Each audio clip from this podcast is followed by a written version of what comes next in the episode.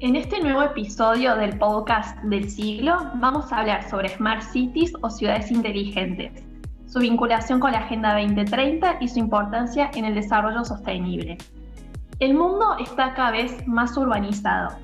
Desde 2007 se observa un incremento constante en el crecimiento de la población que habita en las ciudades.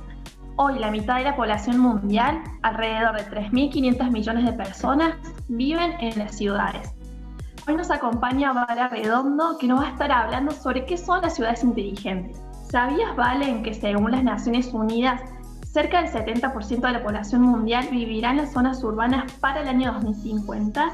Definitivamente, la urbanización va a ser la tendencia más transformadora del siglo XXI. Y se prevé que el 95% de esta expansión se va a dar en el mundo en desarrollo. La rápida urbanización y el incremento demográfico va a traer consigo numerosos desafíos que van a estar relacionados a cuestiones como el uso de los recursos naturales, la energía, la salud, hasta la inclusión y la cultura. Actualmente existen muchas ciudades que no cuentan con una planificación urbana eficiente y esto se va a reflejar en cuestiones como la seguridad, la infraestructura, la falta de servicios básicos adecuados y un aumento insostenible de las emisiones de gases de efecto invernadero. Si bien nos vamos a encontrar con nuevos retos, hay que reconocer que en las ciudades es donde se van a encontrar estas soluciones y una de las soluciones van a ser las Smart Cities. Bien, vale, ¿qué son las Smart Cities? ¿Nos podés contar de qué se trata?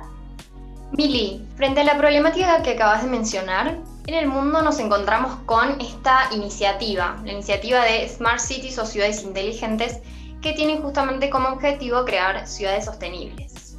¿Cómo? Bueno, mediante la aplicación extensiva y eficiente de lo que son las tecnologías tanto de la información como de la comunicación. Y de esta forma se busca proveer a las ciudades de una infraestructura que permita garantizar, entre otras cuestiones, una mayor eficacia de los recursos disponibles, una mayor participación ciudadana y como consecuencia un incremento de la calidad de vida de los ciudadanos. ¿Y cuáles son las características que poseen? Algunas de las características que tienen estas ciudades inteligentes son el uso de nuevas tecnologías, la inclusión de las personas, es decir, de los ciudadanos, en el centro de las decisiones y de las políticas públicas, la transparencia de los gobiernos, como las iniciativas de gobierno abierto, el compromiso medioambiental, la optimización en el uso de los recursos naturales, la movilidad y el transporte sostenible o la proyección internacional, entre muchas otras, por supuesto.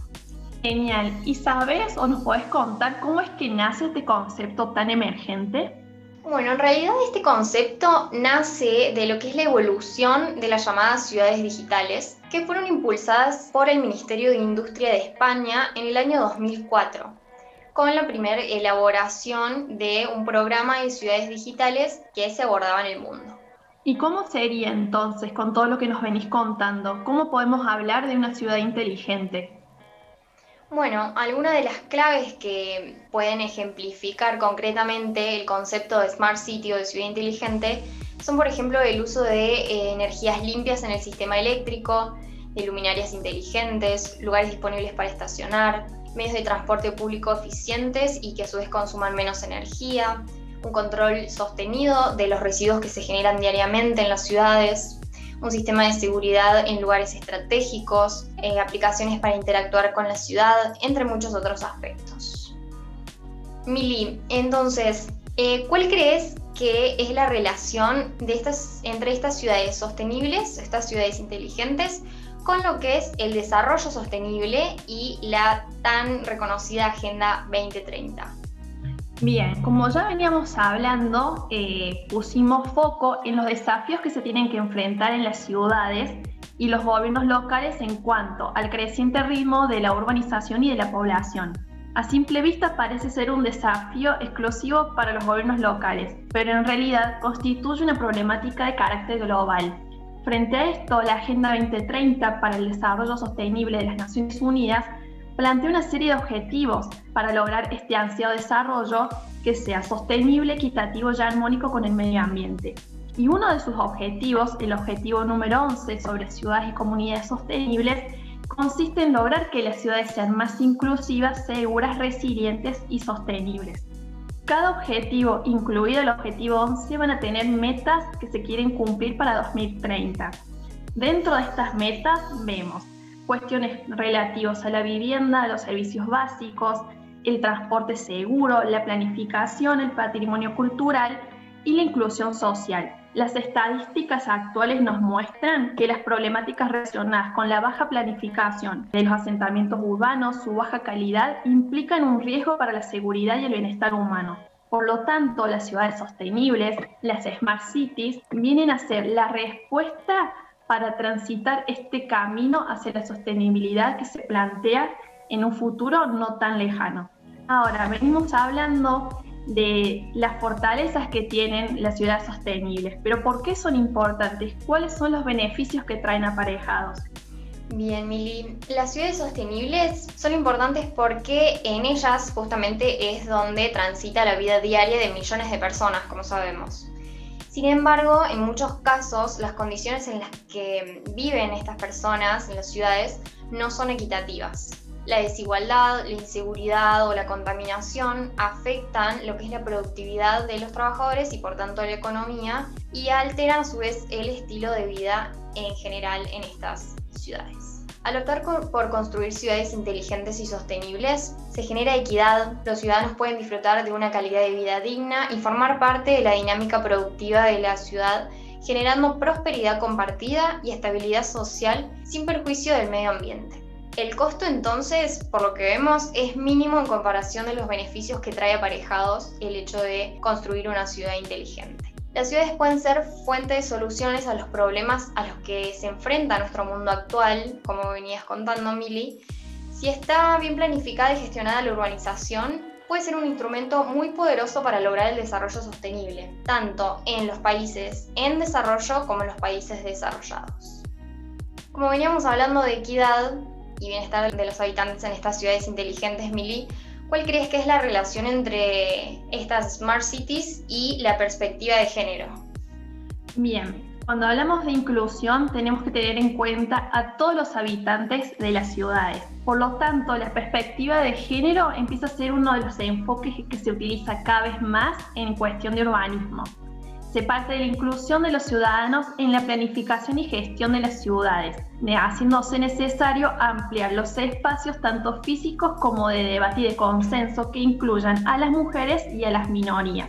Se han hecho estudios que muestran que en el pasado las ciudades fueron concebidas para reflejar un cierto rol tradicional y la división de trabajo por género, pero hoy esto genera impactos en el desarrollo de la vida cotidiana de las mujeres y muchos proyectos que se dan en ciudades como en Puebla, en México, en Barcelona, en España y en la ciudad de Córdoba, en Argentina, además de otras ciudades latinoamericanas como Guatemala, que ilustran estos proyectos cómo las mujeres viven en las ciudades. En resumen te cuento que las mujeres hacen más viajes que están encadenados y no son viajes pendulares, es decir, que van a distintos puntos que abarcan distintas distancias que están relacionados con su entorno en el que viven y en el que se desplazan habitualmente.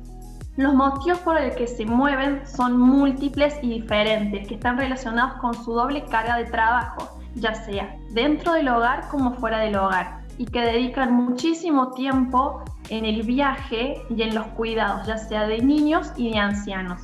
Son más propensas, lamentablemente, a ser víctimas de acoso y violencia en la vía pública, y tanto en países en desarrollo como en países desarrollados, las mujeres experimentan situaciones de vulnerabilidad e inseguridad en cuestiones como la capacidad de estudiar, trabajar y participar plenamente en la vía pública. Es por eso que en estas ciudades, como te contaba, se han creado proyectos que buscan incluir a las mujeres en los diseños urbanísticos principalmente, además de mejorar la iluminación en espacios públicos, que los trayectos en los transportes, en su movilidad sean más cortos, que las calles estén en mejor estado para que las mujeres con hijos puedan transitar, por ejemplo, con los cochecitos, o aquellas encargadas del cuidado de las personas mayores puedan transitar de forma adecuada. Además, se prevé la instalación de baños públicos en buen estado y el desarrollo de los espacios verdes y de ocios que sean inclusivos para todos, sin importar el género ni la edad. En resumen, hay muchísimos proyectos sobre ciudades inteligentes, pero ¿cómo podemos saber, vale, si una ciudad es inteligente o no? ¿Existe algún parámetro o alguna iniciativa a nivel mundial que nos puedas ejemplificar? Sí, Mili, existen. Eh, antes que nada, me parece importante tener en cuenta que cualquier ciudad puede convertirse en una ciudad inteligente. El concepto de Smart City no solo se centra en lo que son los nuevos proyectos de crecimiento urbano, sino que se dirige también a lo que es la adecuación de las actuales ciudades hacia ciudades inteligentes. Con respecto a tu pregunta, Mili, hay dos índices globales que miden cuán inteligente es una ciudad. Por un lado tenemos el Smart City Index, que fue creado en 2017 por la Universidad de Tecnología y Diseño de Singapur, para producir un índice de ciudad inteligente que ofrezca un enfoque equilibrado entre aspectos como la economía, la tecnología y aspectos en relación a lo humano de las ciudades inteligentes. Tras haber encuestado a cientos de ciudadanos de 109 ciudades entre abril y mayo de 2020, sobre aspectos de eh, su ciudad en áreas claves como lo son la salud y la seguridad, la movilidad, actividades, oportunidades y gobernanza, el informe de este año sitúa a las ciudades de Singapur, Helsinki y Zurich en los primeros lugares de la lista. El caso de Singapur destaca por su plan en salud. De esta forma, dio espacio a infraestructuras como pasarelas peatonales, aparcamientos subterráneos y espacios verdes al aire libre.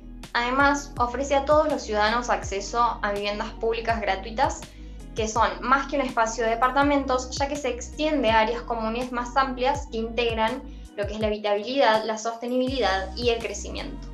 Por otro lado, otro de los índices que nos ayudan a conocer cuándo una ciudad es inteligente o qué tan inteligente es una ciudad, se creó el índice Cities in Motion por la Universidad de Navarra de España. Una ciudad es catalogada como inteligente por su desarrollo en ámbitos como lo son la economía, el capital humano, la cohesión social, el medio ambiente, la gobernanza, la planificación urbana, la proyección internacional, la tecnología, la movilidad y el transporte. Es decir, el conjunto de estas variables definirá qué tan ingeniosa o qué tan inteligente es cada una de las urbes. El informe del año 2020, es decir, del presente año, según estos índices, nos muestra que las ciudades mejor posicionadas a nivel global son, en primer lugar, la ciudad de Londres, seguida de Nueva York, París y Tokio.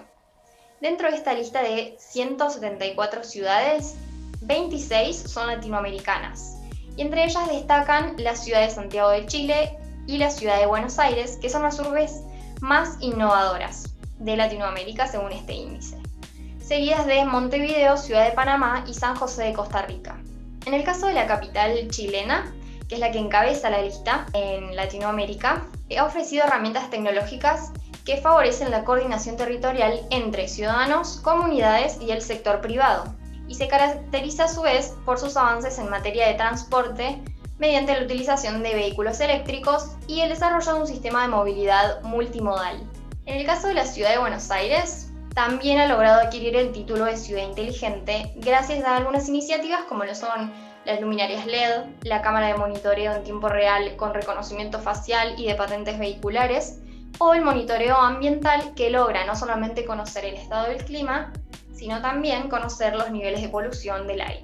Ahora bien, Mili, el concepto de ciudad inteligente, como decíamos, no aplica únicamente a las grandes ciudades.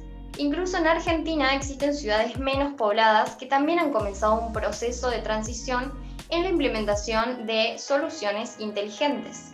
Ese es el caso de la ciudad de Bahía Blanca, que ha logrado desarrollar, entre otras ideas, un sistema de estacionamiento inteligente que funciona con un grupo de sensores inalámbricos que informan remotamente los espacios libres para estacionar, logrando disminuir los problemas de tráfico en las zonas más transitadas.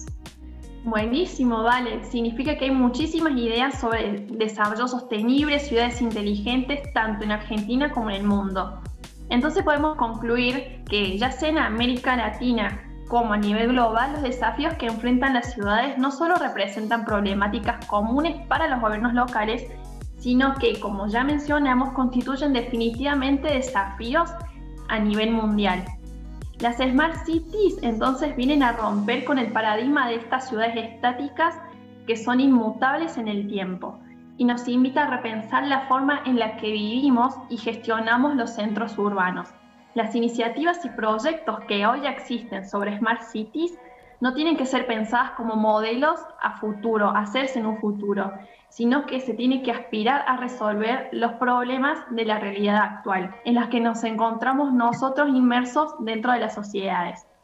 Las soluciones, por ende, están en las sociedades mismas, y más hoy en un contexto internacional tan afectado por una pandemia, las respuestas demuestran qué tan preparadas se encuentran las ciudades frente a crisis que sacuden su estabilidad en varias dimensiones. Este fue el séptimo episodio del podcast de Siglo para Ciudades Globales. Seguimos en nuestras redes como arroba sigloar. Nos vemos en la próxima.